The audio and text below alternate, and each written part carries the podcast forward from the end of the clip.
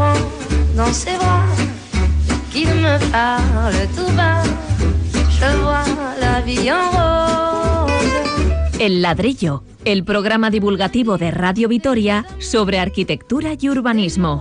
De tous les jours, mais moi, ça me fait quelque chose. Aquí en el ladrillo hemos apostado muchas veces porque las lonjas vacías puedan convertirse en viviendas para aprovecharlas. Ahora surge otra tendencia más radical, hacer lo mismo con oficinas sin uso. Luego tendremos un invitado peculiar, un arquitecto que además es ingeniero, piloto de líneas aéreas y fotógrafo. Hablaremos de urbanismo de altura.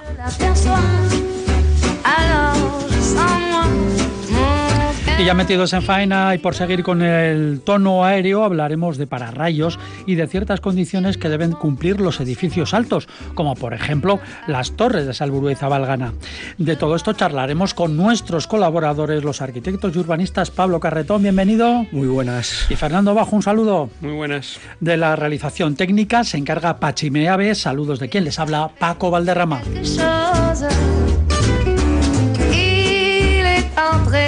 Dans mon cœur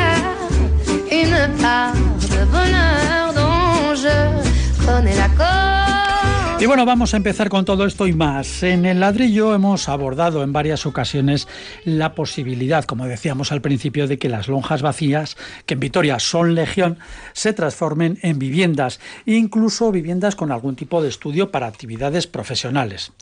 Y como nos va la marcha, ahora damos un paso más y planteamos la posibilidad de adaptar las oficinas para fines residenciales, otra forma de reutilizar, evitar más construcciones y demoliciones y aliviar algo el problema de la vivienda. Un ejemplo, en París se ha establecido un premio internacional para este asunto, para quien mejor convierta en viviendas las oficinas. Sin embargo, esto es muy complicado. Las normas, las regulaciones de la edificación, incluso el diseño de los propios edificios, pues como decimos, complica el asunto. Pero como soñar es gratis, pues vamos a ello. Fernando. Sí, la verdad es que en estos momentos que, en los que todo cambia y además eh, después de esta pandemia en la que nos ha hecho trabajar a muchos o teletrabajar desde casa, eh, la pregunta es, es obligada, ¿no? ¿Por qué no transformar estos espacios que han sido oficinas en viviendas si realmente estamos trabajando en casa. ¿no? Yo creo que desde ese punto de vista tiene todo el sentido del mundo. ¿no? Y hay otro aspecto fundamental respecto de la arquitectura moderna que yo creo que lo vamos advirtiendo cada vez más, que es el, la cuestión de la tipología. ¿no? Antes un edificio eh, tenía una tipología determinada que solo servía para una cosa. Sí, edificio de oficinas. Edificio de oficinas, o hospital, o iglesia. ¿no? Pues ahora hemos visto que hay discotecas en las iglesias, ¿no? cosa inimaginable hace unos años. ¿no? ¿Y por qué en los edificios de, de oficinas no puede haber viviendas? ¿no? Cuando los edificios cada vez son más versátiles, sirven para para más cosas, para más eh, funciones, y, esta puede ser una fantástica, ¿no? que combine además precisamente el trabajo. ¿no? Luego, realmente yo creo que, esto tiene todo el sentido del mundo. Porque si ya nos vamos a la cuestión urbanística, no simplemente de arquitectura, nos daremos cuenta que eh, eh, introducir un, usos residenciales en edificios de oficinas, estamos mezclando usos, que desde aquí siempre hemos defendido que es una de las grandes ventajas de la ciudad eh, mediterránea, meridional, ¿no? donde la gente trabaja y la gente vive eh, relativamente cercana. ¿no? Y esto nos lleva a lo de la ciudad de los 15 minutos actualmente, en donde hay trabajo, hay comercio, hay ocio, siempre a una distancia caminable. ¿no? Luego, yo creo que desde todos los puntos de vista, desde el detalle constructivo, vamos a decir, hasta el urbanismo de la propia ciudad, este sistema tiene todo el sentido del mundo. Pablo. Sí, es evidente que los cambios que la sociedad demanda, eh, la, la, ciudad tiene que satisfacerlos en cuanto a los usos. ¿no? Hubo una época en que estaban de moda los centros financieros en las grandes ciudades, Londres, París, Nueva York, etcétera, Chicago. Entonces, bueno, la gente se concentraba en, en esos, en esos centros, esos edificios financieros que estaban eh, localizados en los centros de las ciudades. Con el tiempo, eh, parece que han cambiado las modas, han cambiado las funciones, eh, hay más teletrabajo, se necesitan menos espacios de oficinas y entonces eh, la ciudad se transforma, la ciudad nunca está acabada, tiene que adecuarse a estas transformaciones y en ese sentido ahora parece que esos antiguos edificios de oficinas van a generar nuevas viviendas en, en, estas ciudades que hemos hablado, pueden ser viviendas de lujo, muy cotizadas, etcétera, ¿no? Hay otro aspecto importante y positivo para la ciudad es que estos centros financieros a partir de las 6 o 7 de la tarde desaparecían y quedaban como, como unas, unas calles vacías, sin uso, ¿no? porque la gente se desplazaba a sus lugares de residencia. En este aspecto, ese, ese posible uso mixto, también financiero, de oficinas como de viviendas, hace que igual las plantas bajas y estos locales eh, tengan cierto atractivo para abrir comercios de hostelería, de cualquier tipo de comercio, ¿no? Eh, comercial, etcétera, ¿no? Y me parece buen aspecto porque yo creo que las ciudades no se pueden permitir el lujo de tener edificios vacíos. Bueno, pero luego vamos ya a lo práctico. Hay algunas ciudades, como decíamos en París, se, se va a intentar o se está intentando, de hecho hay un premio internacional como citábamos, pero esta reconversión es complicada, sobre todo bueno, pues en ciudades más pequeñas, las grandes capitales del mundo ya se sabe que dan para todo. Eh, se puede hacer todo tipo de experimentos de alguna manera urbanísticos y arquitectónicos, ciudades más, más modestas, más, eh, más manejables, más controladas también, pues como puede ser Vitoria, pues es más Bueno, esto, esto como todo, ¿no? Tiene unos pros y unos cons, ¿no? Entre, entre los eh, problemas evidentemente está la normativa, ¿no? Lo hablamos cuando las lonjas, lo hablaremos cuando las oficinas y lo hablaremos siempre, ¿no? La normativa siempre va por detrás de las necesidades de la sociedad y por tanto, pues la normativa en muchos casos hay que modificarla precisamente para que estos usos eh, puedan cambiar. Después, eh, bueno, hemos hablado un poco de la tipología eh, y esto es interesante porque, claro, los uh, edificios de oficinas de última generación, que se llaman, son edificios eh, con mucho fondo, es decir, tienen núcleos de comunicación vertical que normalmente se ubican en el interior y después tienen unas plantas libres muy grandes con mucho fondo hasta llegar a la fachada. Sí, para que sean oficinas estas abiertas, enormes, ¿no? Exacto, el, espacio, mesas y mesas. el espacio único. Sí. Claro, esto tiene un inconveniente importante porque las viviendas eh, no pueden tener esos fondos tan grandes porque si no, no obtendrían iluminación. De hecho, la arquitectura tradicional de las viviendas eh, eh, funcionaba con patios precisamente para eso, para iluminar todas las pequeñas estancias en las que una vivienda se subdivide. Y las oficinas no, no normalmente, las de última generación, no son así no tienen patios interiores y sin embargo tienen muchísimo fondo, ¿no? Pues el aire acondicionado, la iluminación artificial y las condiciones de trabajo en cubículos, pues han supuesto que eso fuera casi la tipología adecuada, ¿no? Y por último, y después volveremos un poco a este tema de tipología que me parece interesante, por último la, las condiciones del, del, código técnico de la edificación. No es lo mismo las condiciones que el código técnico de la edificación marca para unas viviendas, ventanas, eh, iluminación natural, etcétera, etcétera, que las que se marcan por una oficina que son muy distintas. ¿no? Entonces yo creo que esto es eh, fundamental. Volviendo un segundo a lo de la tipología, mm, yo diría una cosa muy interesante, que es cuanto más viejo sea el oficio de oficinas, más antiguo sea, más fácil es reconvertirlo en viviendas. Ah, sí. Precisamente por esa cuestión de fondos, de crujías y de sistemas constructivos. Y también por cuestiones casi tan absurdas y tan tontas como que un edificio de oficinas actual, que está todo mm, acristalado, como todo el mundo puede suponerse, pues es muy fácil de, mm, de, de, de, crear un espacio abierto, pero es muy difícil de empezar a compartimentarlo con tabiques que llegan contra esas paredes de vidrio. ¿no? Entonces yo creo que hay también una serie de problemas, vamos a decir, de concepto, que, que acaban eh, haciendo que los edificios más modernos de oficinas resulten los más complicados de convertir en, en viviendas. Sí, yo además creo que cada edificio antiguo de oficinas tiene su peculiaridad al cumplimiento de los de para el uso de viviendas que estábamos comentando, el tema que ha comentado Fernando, ventilación, iluminación, etcétera. Cada edificio tiene su casuística y sus tipologías, ¿no? Entonces se tendría que moldar estas viviendas a cada edificio, ¿no? A cada edificio que reclama eh, ese cambio de uso.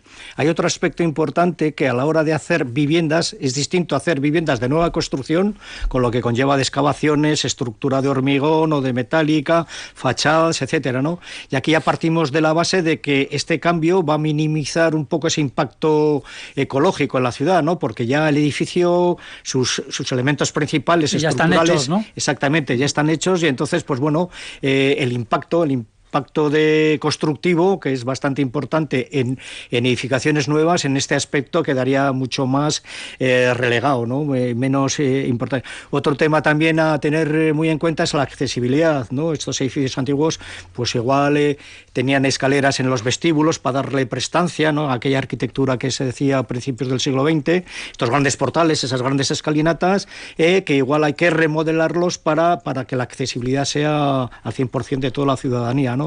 Entonces, pues bueno, los, elementos comunes, la accesibilidad, aparte de todos los condicionantes de, que conlleva una vivienda. ¿no? Pero de todas formas, eh, también ocurre, ya hay edificios mixtos en este sentido. En, Vitoria y en otras ciudades, pues tenemos eh, los, muchos edificios del centro que los dos primeros pisos, por ejemplo, son todo oficinas y luego son vecinos. Bueno, de hecho la normativa lo permite, ¿no? En muchos eh, lugares, pero siempre limitado eso a la primera planta o a las dos primeras plantas, las inferiores, ¿no? Bueno, yo creo que hay que ser también es un poco más flexible, ¿no? ¿Por qué no cualquier otra planta, no? Puede ser parte de ese asunto, ¿no? Pero sí es verdad, sí es verdad. Y de hecho, los edificios híbridos, eh, bueno, han sido durante los últimos años eh, motivo de admiración. Hay publicaciones. Bueno, a veces los vecinos se quejan, Hay mucho tráfico por ahí de personas a la mañana. Hombre, pues sí, pues es una academia pues de, de idiomas, estoy en de críos gritando por la escalera, pues igual sí, pero vamos, es una oficina de un profesional liberal, pues tampoco recibe a tanta gente. O sea, y, hay familias igual más numerosas que los clientes de muchos profesionales liberales, no por experiencia lo digo. Entonces, bueno, son, cosas que realmente yo creo que permiten una convivencia total. ¿no? Las actividades de oficina no suelen ser ni molestas, ni salubres, ni, ni peligrosas. Luego, por tanto, son, vamos, deben ser totalmente compatibles. Sí, había una normativa, creo que en el ensanche de aquí de Vitoria solo se podían hacer despachos o, temas de oficinas o administrativos en la planta primera. Volviendo al caso de edificios vacíos, sin, ir, sin salir de Vitoria, ya lo hemos hablado aquí, tenemos el edificio antiguo de la Seguridad Social que está vacío. Sí, en postas. En postas. Que son todas eh, oficinas. Exacto. Y no lo venden, vamos, pero está, no lo pero está vacío, que es un lujo tener un edificio en el centro de la ciudad vacío. Otro que parece que ya lo van a rehabilitar es la antigua Hacienda Municipal, que está candidato con General Álava. Y otro también que lleva vacío hace bastante tiempo es el antiguo Banco Santander, el que está en la Plaza del Arca, ¿no? Ese edificio que todavía no le dan uso, no se sabe si va a ser un hotel o viviendas, etcétera, pero ya lleva años eh, vacío, ¿no? Y esa transformación que hemos hablado al principio es necesaria para que volver que ese tejido comercial o ese tejido de ciudad vuelva, vuelva a funcionar. Tener el Banco Santander en esa esquina y estar vacío y no tener ningún uso, pues, pues hombre, choca, choca. Mm. En cualquier caso, ya yendo a las eh, ventajas que todo esto tiene, pues como se ha citado, desde luego, la principal es que se extiende la vida del edificio, el edificio se puede seguir utilizando y por tanto, pues, pues bueno, la huella de carbono que dejó y todos los materiales que utilizó, pues ahí siguen estando, ¿no? Evoluciona el entorno urbano, por lo que hemos dicho, el entorno urbano mm, va a ser vivido más intensamente y a horas distintas, luego realmente es algo importantísimo, ¿no? Y además palía la crisis de vivienda. Siempre estamos con crisis de vivienda cíclicas, ¿no? Y realmente el, introducir este nuevo uso o convertir las oficinas en viviendas, pues desde luego bueno, supone una ventaja tremenda a la hora de tener vivienda disponible de una forma mucho más rápida, ¿no? que eso es algo fundamental. Y yo diría que sobre todo al final lo que hace es que mm, esta cuestión tenga un enfoque más humano de la ciudad, que no sea solo el sitio de trabajo en determinados lugares, sino que sea eh, las de todas las actividades que el ser humano realiza dentro de la ciudad, ¿no? vivir, trabajar, divertirse, etcétera, etcétera, dentro de un mismo entorno.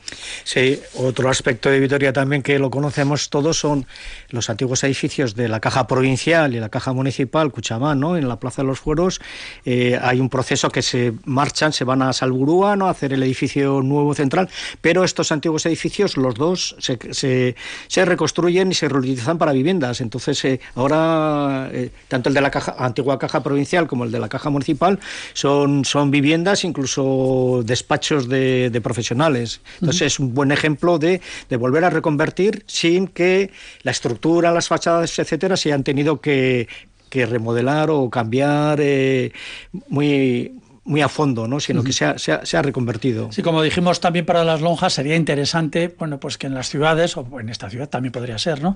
Bueno, eh, que el ayuntamiento o la gobernanza diga, vamos a hacer un experimento, a ver qué tal sale, ¿no? Sí, lo que pasa es que este experimento ya está hecho en muchas ciudades, ¿no? pero bueno, aquí no. Aquí... Es, apostar, vamos, a caballo ganador, sin duda alguna, ¿no? De hecho, fíjate, hay un, hay un término ya que lo explica, ¿no? Y aquí ya el, mundo de los palabras, ¿no? Esto se denomina reutilización adaptativa. Así que vamos a dejar esto ahí en, las ondas para que nuestros oyentes empiecen a, otra vez, otra vez. reutilización adaptativa. Hay que hablar con propiedad, Paco. Madre mía, sí, sí, qué nivelazo tenemos ya. Eh, ¿Algo más? Sí, que uno de los conceptos de, la ciudad es que estaría siempre sin terminar, ¿no? Debería estar siempre sin terminar. Una ciudad que está terminada es una ciudad que, que decae, ¿no? Que decae. O sea, tiene que estar siempre sin terminar para que esté evolucionando. Y uno de los aspectos es el que hemos hablado, ¿no? Este cambio de uso. Y lo de lo del experimento, pues entonces lo dejamos con gaseosa, ¿no? No, yo me lanzaría directamente a ello. Yo creo que es una idea fantástica y con las lonjas también lo comentamos. Sí, creo que se habló de que se iba a hacer algo, pero no lo sé. Creo que no sé si era en Llodio por ahí. En Irún, en muchos sitios, sí, sí, eso se ha hecho, pero vamos, yo creo que hay que lanzarse a estas cuestiones porque, vamos, están clarísimas y están más que probadas.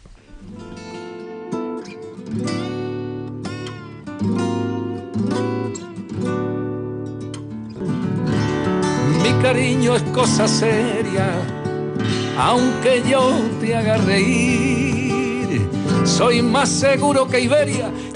Y, y vamos a seguir con el ladrillo, ahora nos vamos volando. Hay aviones fabulosos, pero no tiene color. Un paseo silencioso y un piloto cariñoso en un vuelo sin motor. Me pongo como una moto y me da la ventolera que me mate un terremoto que tengo el corazón roto cuando vuelas con cualquiera. Yo no tengo venta bordo, ni licores ni colonia, pero vuelo como un tordo, sin escalas ni trasbordo, a la playa de Bolonia. En caso de movimiento, por una tormenta loca, se abrirá un compartimento y te lleno de momentos de besitos en la boca.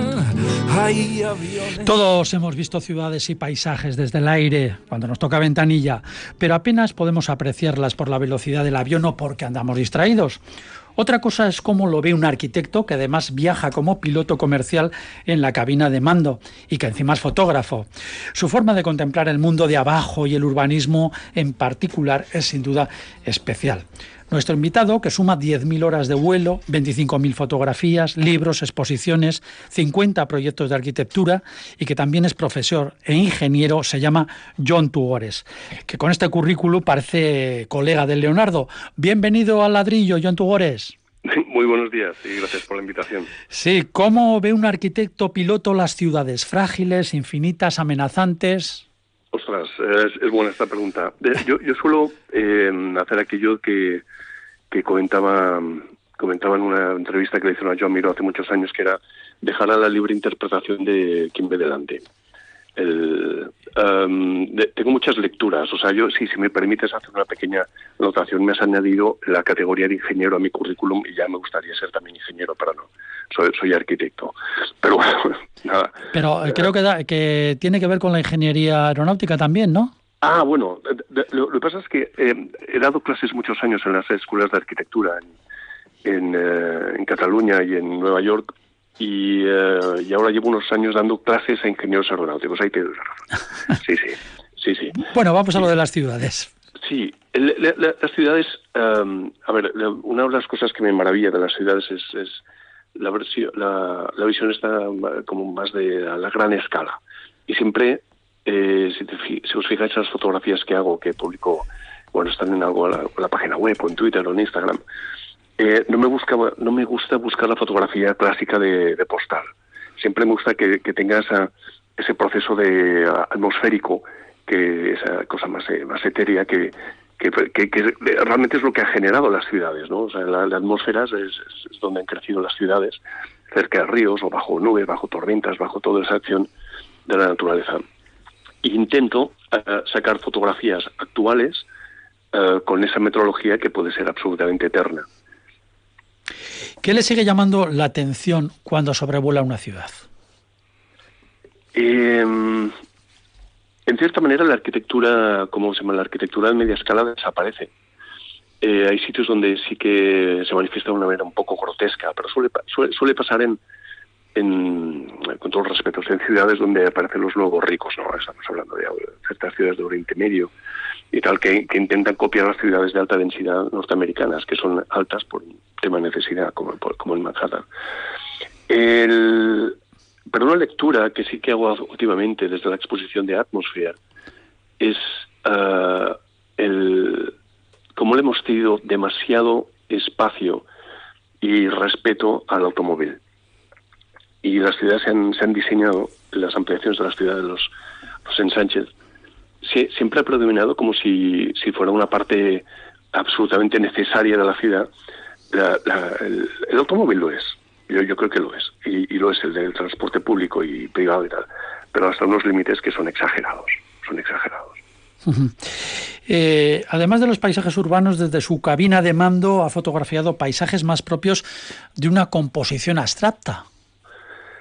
Sí, eh, esto, eh, esto, es, esto es muy... Todo, esto tiene un porqué. Hace años se me dio una beca para estudiar en Estados Unidos, cuando estudiaba arquitectura, y un profesor, Martin Price, que recientemente falleció, me dio un libro de un señor que se llamaba William Garnett. William Garnett era un señor que era piloto de avioneta y que iba con su hijo, también piloto de avioneta, eran propietarios de una avioneta preciosa de estas niqueladas por fuera y tal. Este señor se, cruzaba a Estados Unidos haciendo fotografías donde reinterpretaba los paisajes americanos. Nosotros hemos crecido con, con, con, este imaginario popular de la, la imagen, por ejemplo, de, de, la, América cinematográfica, la, América de John Ford. Este señor buscaba otra perspectiva. Y realmente, como dices tú, lo que eh, creaba esta abstracción territorial, reinterpretación de las ciudades vistas desde arriba, vistas en escorzo, donde las sombras del propio sol te dibujan otro tipo de, de, Norteamérica. Y cuando cayó ese libro en mis manos, yo todavía no era piloto, yo estaba estudiando solamente para arquitecto y todavía no tenía ni una hora de vuelo. Pero siempre estuve ahí en la recámara. Y cuando me hice piloto, eh, eh, nosotros volamos ahora estas maravillas. Yo estoy ya, eh, tengo la suerte de volar en una compañía de aquí que volamos el Airbus 320 y son maravillas tecnológicas. Y estas maravillas tecnológicas son hiper seguras y digamos dos personas ahí muy bien entrenadas, te permiten tener tiempo para observar el territorio.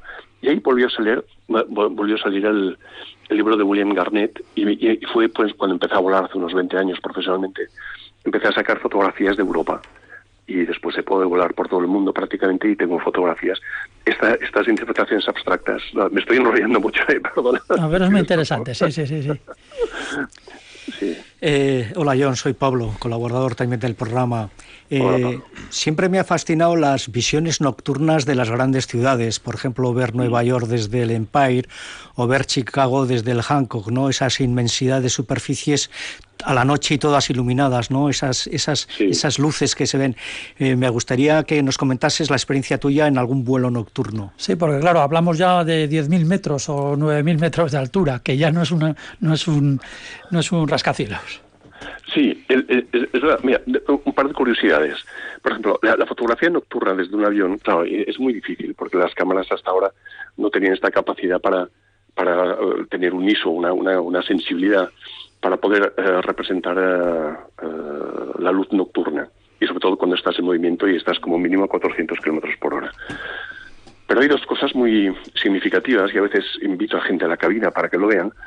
Y la primera curiosidad es, por ejemplo, desde la vertical de Barcelona, un día de estos fantásticos, de una, una noche de estas de, sin, sin uh, humedad, puedes ver, desde la vertical de Barcelona, estando muy alto, de 11 kilómetros, puedes ver la, la ciudad de, de, de, Madrid.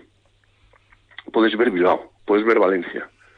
El, mundo es mucho más pequeño de lo que parece. O sea, estando, eh, a ver que nos entendamos, de noche, está usted volando, en, eh, pilotando el avión, eh, un avión comercial, 11.000 metros de altura, y desde allí, estando encima de Barcelona, ve Bilbao o ve Madrid.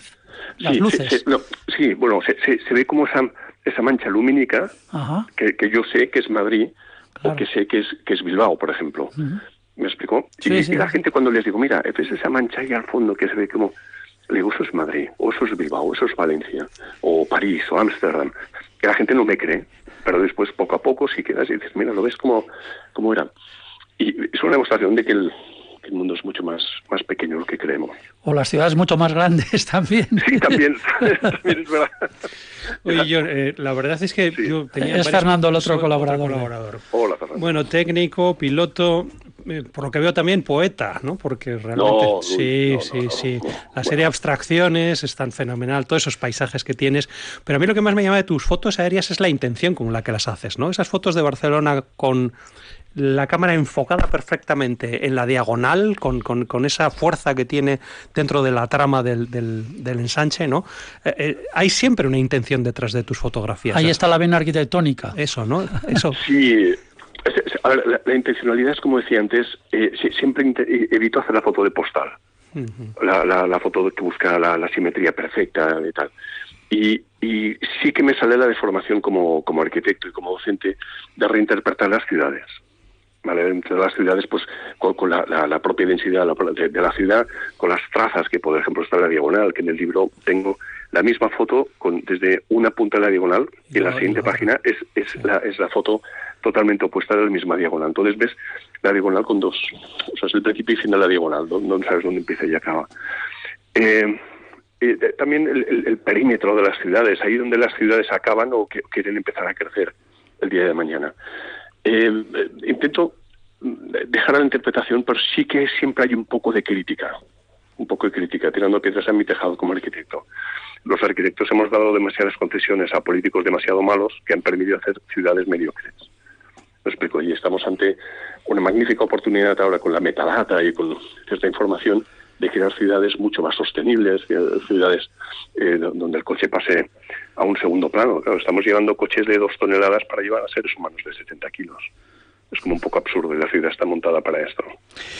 Oye, John, una, una cosa, y, y, por ejemplo, para hacer estas fotos, eh, ¿cómo se hace? Ya es curiosidad malsana. Tú pones el piloto automático y, y te pones a sacar fotos. Deja el volante, que o- esto de llamar volante a lo del avión ya es una o si- falta o de si quieres ir a sacarle el otro tramo de la diagonal y dices, bueno, voy a alterar un poco el rumbo, que, que aquí voy a No, tener no, mejor no, no, foto. no. ¿Cómo se No, hace no, esto? No, no. No, mira, eh, eh, digamos, la mitad de mis fotos las he sacado en los vuelos donde yo he ejercido de piloto. También tengo que reconocer que hay fotos que no he podido hacer porque yo tenía que hacer mi, eh, ejercer mi función de, de, de- de comandante de la aeronave. O sea, yo no puedo. Y tengo fotos en la recámara que yo es que digo, algún día la haré. Pero eh, gran parte de mis fotos, yo sé qué foto quiero hacer. Por ejemplo, recuerdo un día, estaba en mi despacho en, en Barcelona. Estábamos haciendo, trabajando un proyecto, era un concurso y veo que la presión atmosférica era brutalmente alta. Cuando la presión atmosférica es muy alta, digamos como que se comprime la atmósfera y se condensa a niveles muy bajos y crea esta, esta capa absolutamente mística donde la topografía empieza a relucir. Entonces, eh, ¿por qué explico esto? Porque me fui hasta el aeropuerto, cogí un avión, nosotros entre los pilotos nos llevamos gratuitamente, me fui hasta París como pasajero y volvía en el mismo avión que volví a Barcelona y le pedí a mis compañeros pilotos, ¿puedo entrar a la cabina un momento? Que hay una foto que quiero hacer. Bueno, ya la había acordado antes. Entonces, y saqué la, la foto que fue la portada del libro de Barcelona, que salió en el 2019. Con esto quiere decir que muchas fotos las hago yendo en, en aviones o, o helicópteros de gente que conozco, ¿sabes? Porque muchas fotos no las puedo hacer desde la aerolínea. Bueno, daría esta entrevista para mucho más y por supuesto nos hemos dejado la parte arquitectónica, si esta, este, este- esta faceta eh, aeronáutica influye en sus diseños, pero esto ya daría para otro programa. Por nuestra parte, recomendar a quien tenga la posibilidad de ver las exposiciones en vivo, pues que las vea y si no a través de eh, sus páginas web, eh, John Tugores, pues puede encontrar esas maravillosas fotografías aéreas hechas además por un arquitecto. John, muchísimas gracias por haber estado No. en el ladrillo y habernos llevado de viaje, viaje aéreo. No, gracias a vosotros por pensar en mí. Muchas, muchas gracias por vuestras palabras.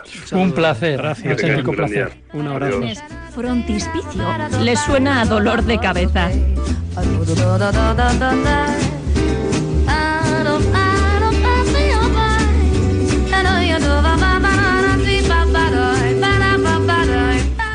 Bueno, pues tanto vuelo nos hemos quedado colgados en las alturas.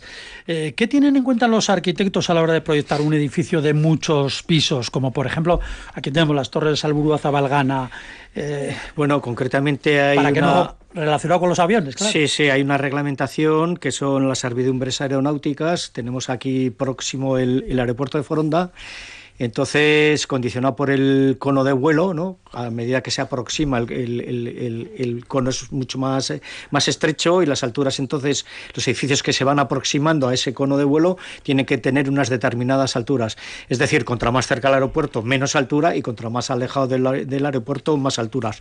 Aparte luego los condicionantes en altura que pueden ser de, evacuación de, de, habitantes, de residentes, eh, que ya es una normativa un poco de, incendios, incluso los propios bomberos tienen sus alturas, eh, eh, las condicionantes de las alturas para que la evacuación de esta gente sea buena. ¿no? Entonces, por una parte, las, servicios, las servidumbres aeronáuticas que marca ENA y que son de obligado cumplimiento, y por otra, por los condicionantes de evacuación de la gente. Sí, esas bombillitas que vemos también a veces, ¿no?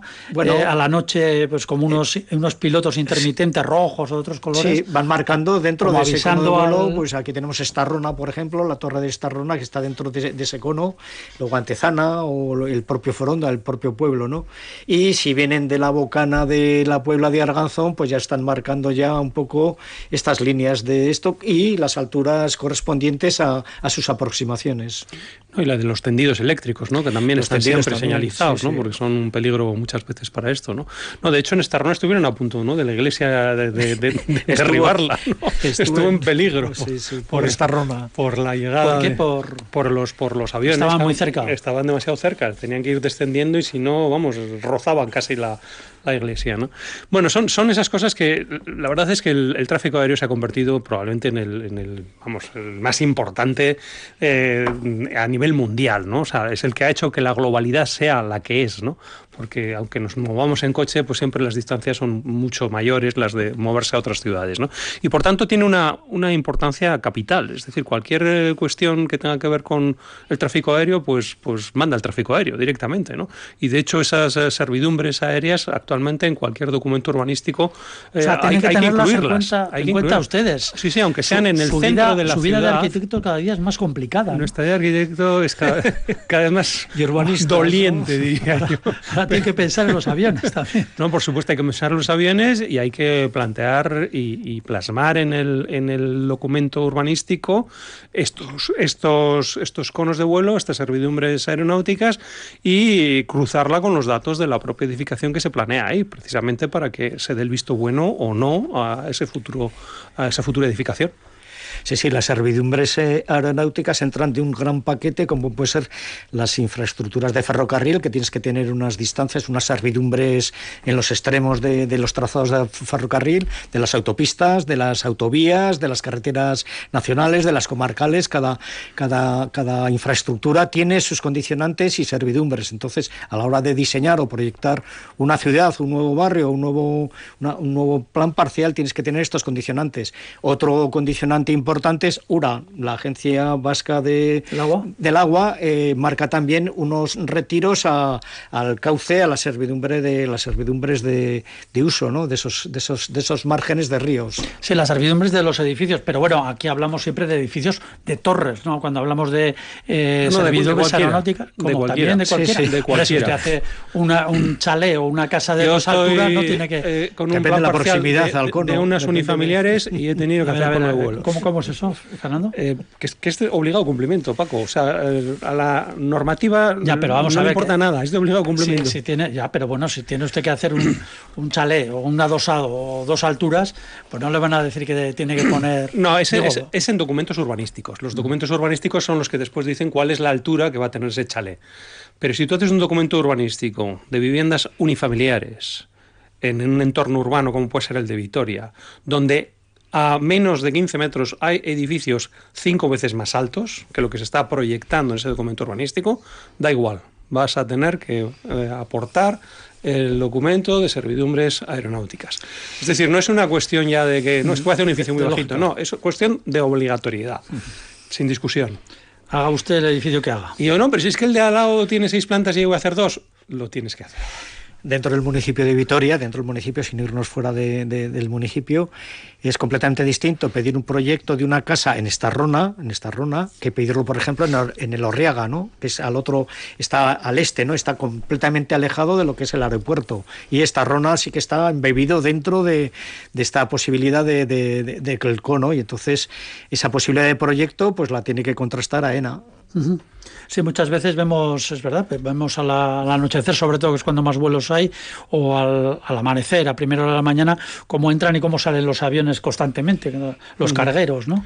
Sí, pero bueno, que eso, la pista de, démonos cuenta de que eso pasa en todas las ciudades grandes del mundo, ¿no? O sea, ciudades como Los Ángeles, que es todo edificado y, y, y tiene unos Victoria con Los Ángeles pero, está bien, pero, vuelve, vuelve a lo mismo, ¿no? O sea, pues, las, las, casas que se pueden hacer, pues muy poquitas, y los edificios altos, fuera de, de esos conos de vuelo que son importantes, ¿no?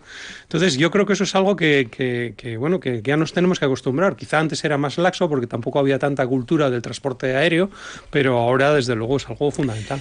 Lo bueno es que hemos salvado la iglesia de Estarrona, evidentemente, que creo, joder, no sé cómo. en una loma, ahí arriba en la loma, que domina un poco todo, cómo, cómo la, ¿Cómo la han salvado?